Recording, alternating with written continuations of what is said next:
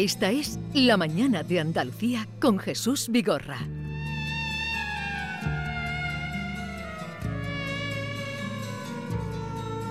Y este es el tiempo en el que damos la bienvenida y entrada a nuestro querido Javier Pérez Campos.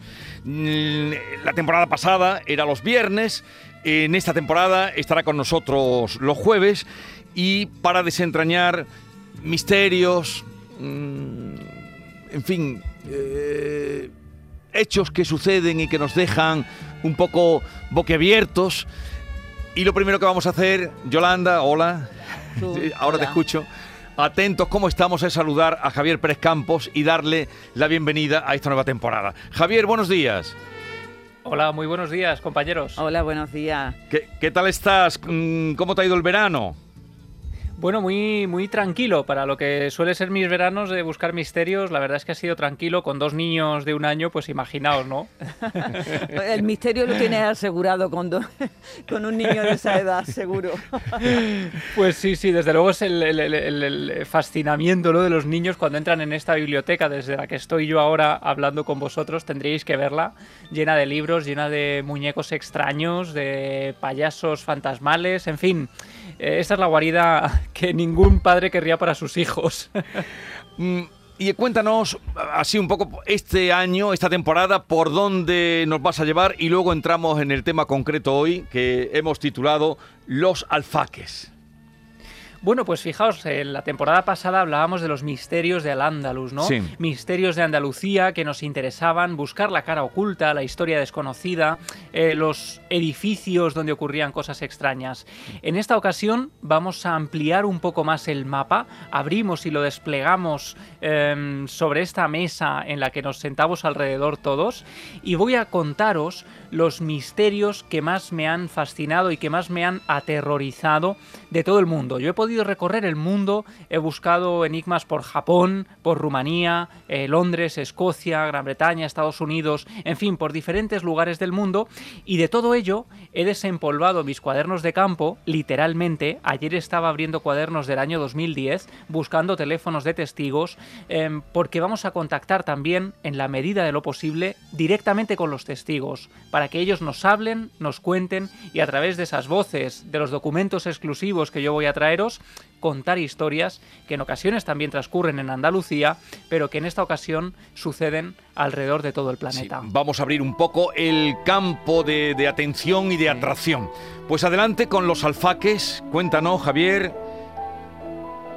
Fijaos, esta es la historia seguramente que a mí más me ha conmocionado a lo largo de mi carrera periodística y por eso la traigo hoy a este primer episodio de nuestra nueva sección.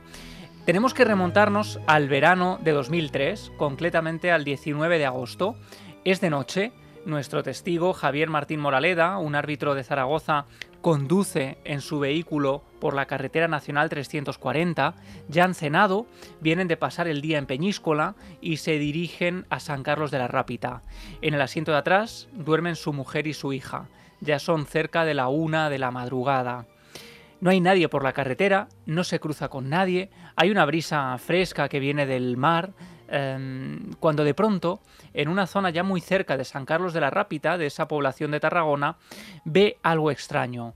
En la carretera, en mitad de la propia carretera, entre los dos carriles, hay una hilera de gente, personas completamente paralizadas. Moraleda lo que hace, evidentemente por seguridad, es disminuir la marcha hasta casi detener su vehículo y cuando se acerca a ellos va pasando a muy corta velocidad junto a estas personas, baja la ventanilla para ver si alguien necesita ayuda y lo que se da cuenta es que parecen maniquís.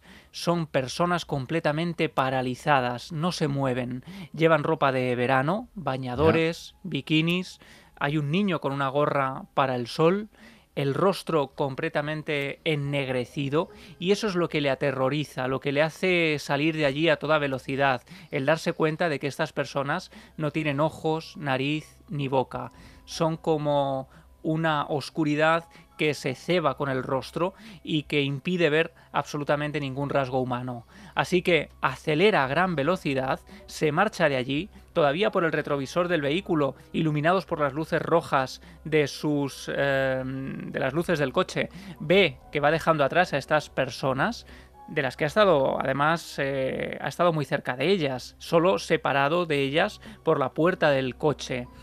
Y se le pone la piel de gallina, ¿no? Despierta a su mujer, le cuenta en estado de shock lo que acaba de vivir, lo que acaba de sucederle, y es entonces cuando ella se da cuenta de que en ese preciso instante estaban pasando no por un lugar cualquiera, un lugar que en 1978 fue el escenario de una de las peores tragedias de nuestro país. El día 11 de julio, a las dos y media de la tarde, una bola de fuego de 60 metros arrasó un camping de la provincia de Tarragona. El fuego brotó de un camión cisterna cargado de propileno que estalló en medio de la carretera justamente frente al camping, se prendió fuego y el gas inflamado se derramó como una bocanada del infierno sobre los veraneantes que en aquel momento estaban comiendo. 1500 grados de calor de pronto. Hombres y mujeres de todas las edades y niños murieron abrasados vivos. El fuego los petrificó en un gesto de dolor y Es la voz de José María Íñigo, ¿no? Eh... Javier. Exacto. Eh, sí. Exacto. Es rememorando, ¿no? La, rememorando lo de los, la tragedia terrible que fue de los alfaques en un verano, bueno, ya lo he dicho, 11 de julio del año 1978.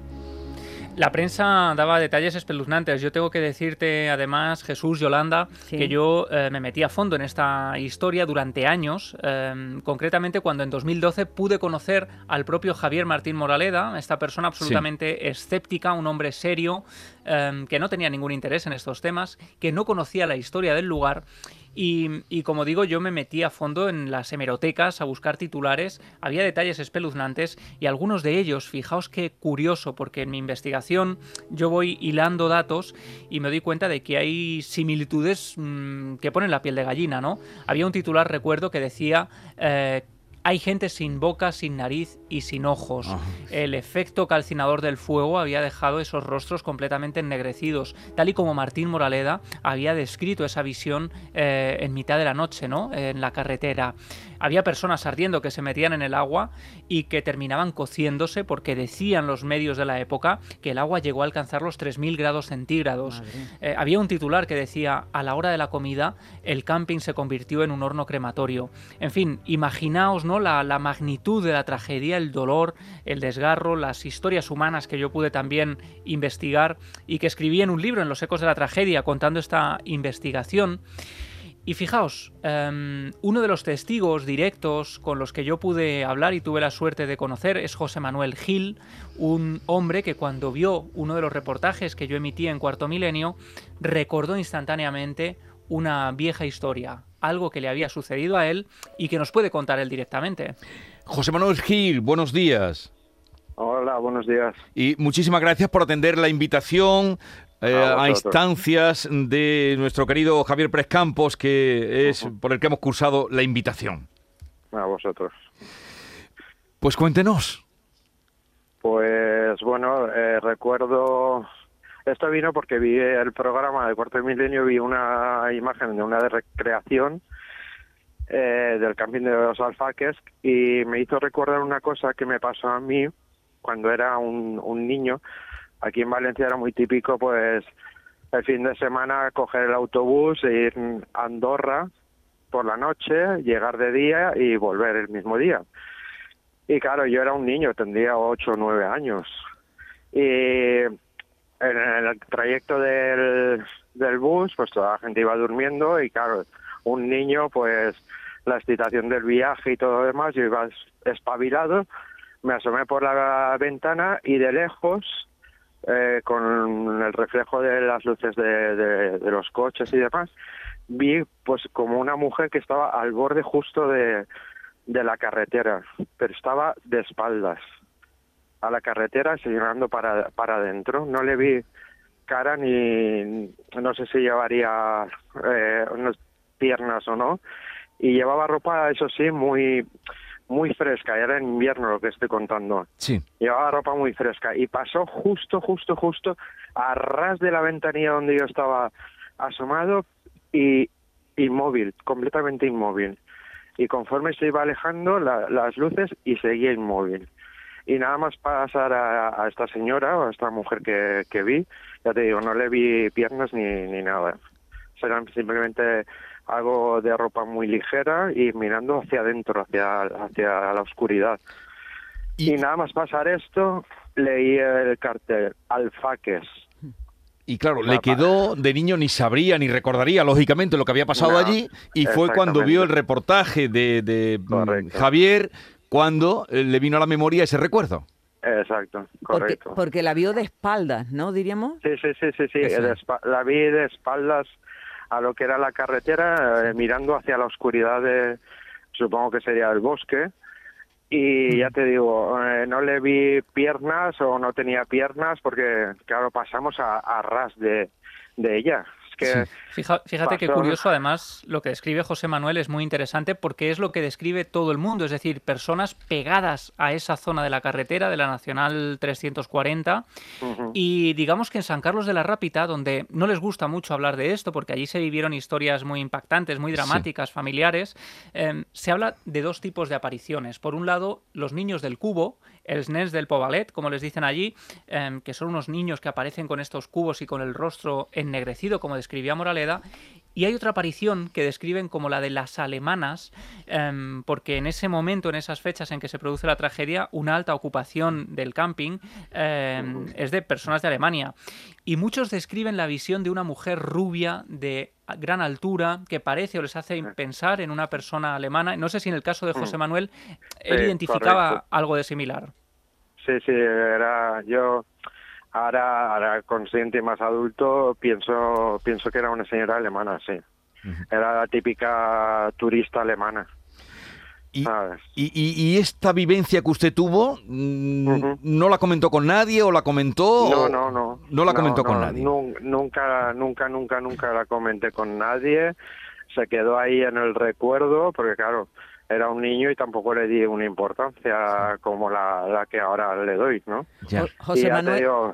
Sí, perdona. No, no, no, al contrario. Eh, quería preguntarle, ¿y después con el paso de los años, esa curiosidad que pueda sentir, ¿no le ha hecho eh, dirigirse al mismo lugar, por ejemplo?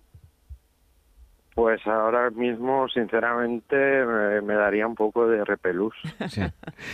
Eh, bueno, fijaos en la, en la descripción que él cuenta, en esas fechas en las que nos escribe José Manuel Gil, en que yo estoy metido de lleno en el libro y en la investigación, em, consigo localizar a un médico, a Hernán Darío, un médico de Barcelona, a quien pude entrevistar también, em, que él contaba que una noche, volviendo también, pasando por el camping Los Alfaques de un aviso, porque él era médico, volvía de noche, tiene que parar en una esplanada que él no conoce y donde él no se ubica especialmente, para el vehículo, para cenar, para comer un bocadillo, y en un momento dado tiene que salir del coche porque a través del retrovisor, ya de madrugada, ve que hay dos mujeres, también de gran altura, rubias, que miran el coche como con curiosidad, que están paralizadas y que a él le da la sensación de que están espiándole. Se baja del coche, las busca, ya no las encuentra, estas dos mujeres han desaparecido y empieza a escuchar risas de niños como si estuvieran jugando alrededor de esta esplanada. Este hombre Hernán sube al vehículo, se marcha de allí con la piel de gallina y descubre que está precisamente frente a la tapia del camping Los Alfaques. En esa misma esplanada precisamente, en la que yo he pasado eh, varias noches precisamente investigando, dos periodistas del país, al año siguiente de la tragedia, habían ido a tomar unas fotografías de la zona para hacer un homenaje ¿no? y del, primer aniversario y tuvieron que marcharse de allí porque sintieron que alrededor del vehículo había una especie de cantos de niños, niños que jugaban, a los que no veían y tuvieron que marcharse. Es decir, que todos van describiendo exactamente situaciones muy similares ¿no? a lo largo del tiempo. Eh, Javier, y, ahora en aquella zona, ¿qué hay donde se produjo eh, esta tragedia? Bueno, pues fijaos, el camping sigue en pie, sigue exactamente tal y como estaba entonces. Em, eh, digamos, ha, salido además en las noticias ahora mismo porque ha sucedido, estaba ya planificado hablar de este tema hoy y la Dana ha hecho que la lluvia termine embarrando y llenando de agua toda esa zona, anegando el camping. Mm. Ayer por la noche tuvieron que refugiarse los campistas en el interior del bar, como sucedió en el 78. Fijaos qué, qué macabra casualidad, ¿no? Las imágenes de los rescates de las personas eh, con el agua casi al cuello. Y, el camping sigue allí, ¿no? Em, no les gusta que se hable de esto, evidentemente, pero es un sitio que de verdad pone la piel de gallina. Yo eh, lo he visitado en varias ocasiones, pude visitarlo incluso por dentro con un superviviente de la tragedia, eh, al que bautizaron como el niño del polo, porque de casualidad este niño se marcha a comprar un helado pocos minutos antes de que se produzca el accidente. El accidente se produce porque un camión cisterna explota a las puertas del camping, ¿no? Em, llevando propileno líquido. Bueno, pues este niño salva su vida por comprarse un helado y cuando sale de allí se encuentra todo calcinado, toda su familia ha muerto e imaginaos lo que era volver con este hombre por vez primera eh, desde que sucedió todo aquello, ¿no? Mm. Y luego hay mm, muchos eh, cuerpos que fueron allí eh, víctimas y que no han sido ni reclamados, ni siquiera se sabe quiénes son, ¿no? Sí, digamos que, claro, los, eh, el, trabajo ¿no? de, mm, identificar los cadáveres era muy complicado porque, como decíamos, muchos estaban completamente calcinados. Se utilizaron técnicas muy avanzadas para la época de reconocimiento mm, a través de, la, de las huellas dentales, ¿no? Pero muchos terminaron sin reclamar o terminaron sin identificar y fueron enterrados, y esto yo lo descubro durante la investigación, en el cementerio de Tortosa, un cementerio que desde el aire tiene forma de ataúd, y allí, al final del cementerio, hay una fosa común donde están enterrados varios cuerpos sin identificar de los alfaques, oficialmente son siete, aunque muchos eh, familiares todavía em, buscan algunas de estas personas, en concreto el niño ya convertido en hombre, ¿no? con el que yo fui al lugar, buscaba todavía a su hermana que no había podido reconocerse y en fin, los detalles de las autopsias y de todo este trabajo es muy mm, macabro, ¿no? Pero de alguna manera demuestra lo difícil que fue em, llevar a cabo toda esa labor. Y claro, muchas culturas afirman que el fantasma aparece en ocasiones, uno de los motivos es para pedir una digna sepultura, para pedir un recuerdo o porque de alguna manera no se ha cerrado la herida que provocó su muerte, ¿no? Así que muchos relacionan estas apariciones con los cuerpos todavía sin reclamar. Y coincide ahora estos días, como decía eh, Javier, que son las inundaciones diferentes al fuego, por lo que están ahora pasando allí eh, una situación muy adversa. 77 litros en media hora por metro cuadrado. Y recordemos el dato, Javier, ¿cuántas personas fueron las que mm, murieron en esta tragedia de los alfaques? Oficialmente fueron 215 fallecidos y además, eh, Jesús, fíjate, hay, hay historias eh, terribles. Yolanda, por ejemplo, un hombre mm. que pierde a su mujer en el accidente del camping, ¿no? En aquella tragedia, 12 de julio del 78. Bueno, pues este mismo hombre consigue rehacer su vida, se casa y el 11 de julio del 79 cuando está a punto de cumplirse el primer aniversario de la tragedia, este hombre se encontraba en el Hotel Corona de Aragón de Zaragoza cuando se produce un incendio devastador que acaba con la muerte de un centenar de personas y entre ellas la nueva mujer de este hombre, que esa mañana había salido para ir a la Virgen del Pilar y cuando regresaba se encuentra el incendio. Su mujer, su nueva mujer, muerta también en un mm. terrible incendio. Eh, tremendo. Tremendo, tremendo. José Manuel Gil, Sí. Sí, que eh, agradecerle que nos haya aportado su testimonio. No sé si quiere apuntar algo más después de lo que ha comentado eh, Javier. No, nada, más. ¿Y usted? mi experiencia. Sí, y, no ha hablado con. ¿No ha encontrado ninguna persona que haya tenido la misma experiencia que usted? No, no. De hecho, hablé con, con mis primas porque nos íbamos turnando en los viajes a Andorra con con mi abuela y ninguna de las dos ha tenido una experiencia así.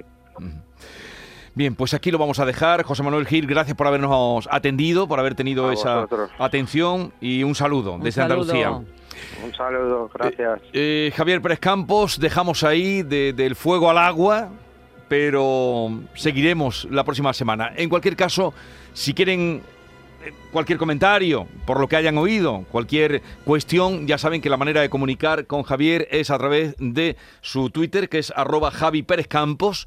Ahí pueden dirigir o bien a nuestro teléfono de WhatsApp que le hacemos llegar cualquier comentario que ustedes hagan. 679 40 200.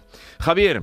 Arrancamos la temporada, nos has dejado, como siempre. Con la piel de gallina, vamos. conmocionado, avivando estos recuerdos. Yo estaba ese día, yo estaba entonces en Lloret de Mar cuando ocurrió aquello. Sí, yo lo Eh. recuerdo perfectamente, Sí. perfectamente. Nos decía el testigo José Manuel Gil que le daría repelús ir por allí, pero yo admiro de verdad a Javier Pérez Campo que él va, Va y se de queda. manera voluntaria Y se queda. en varias ocasiones.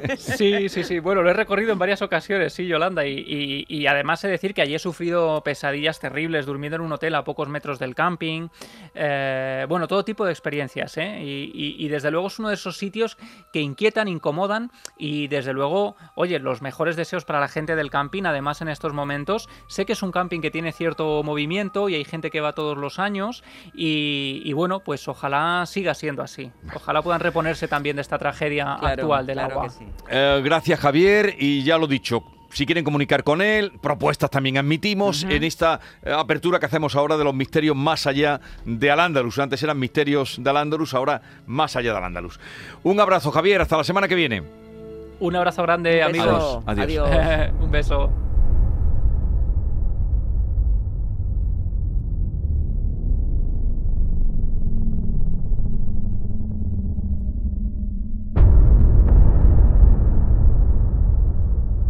La mañana de Andalucía.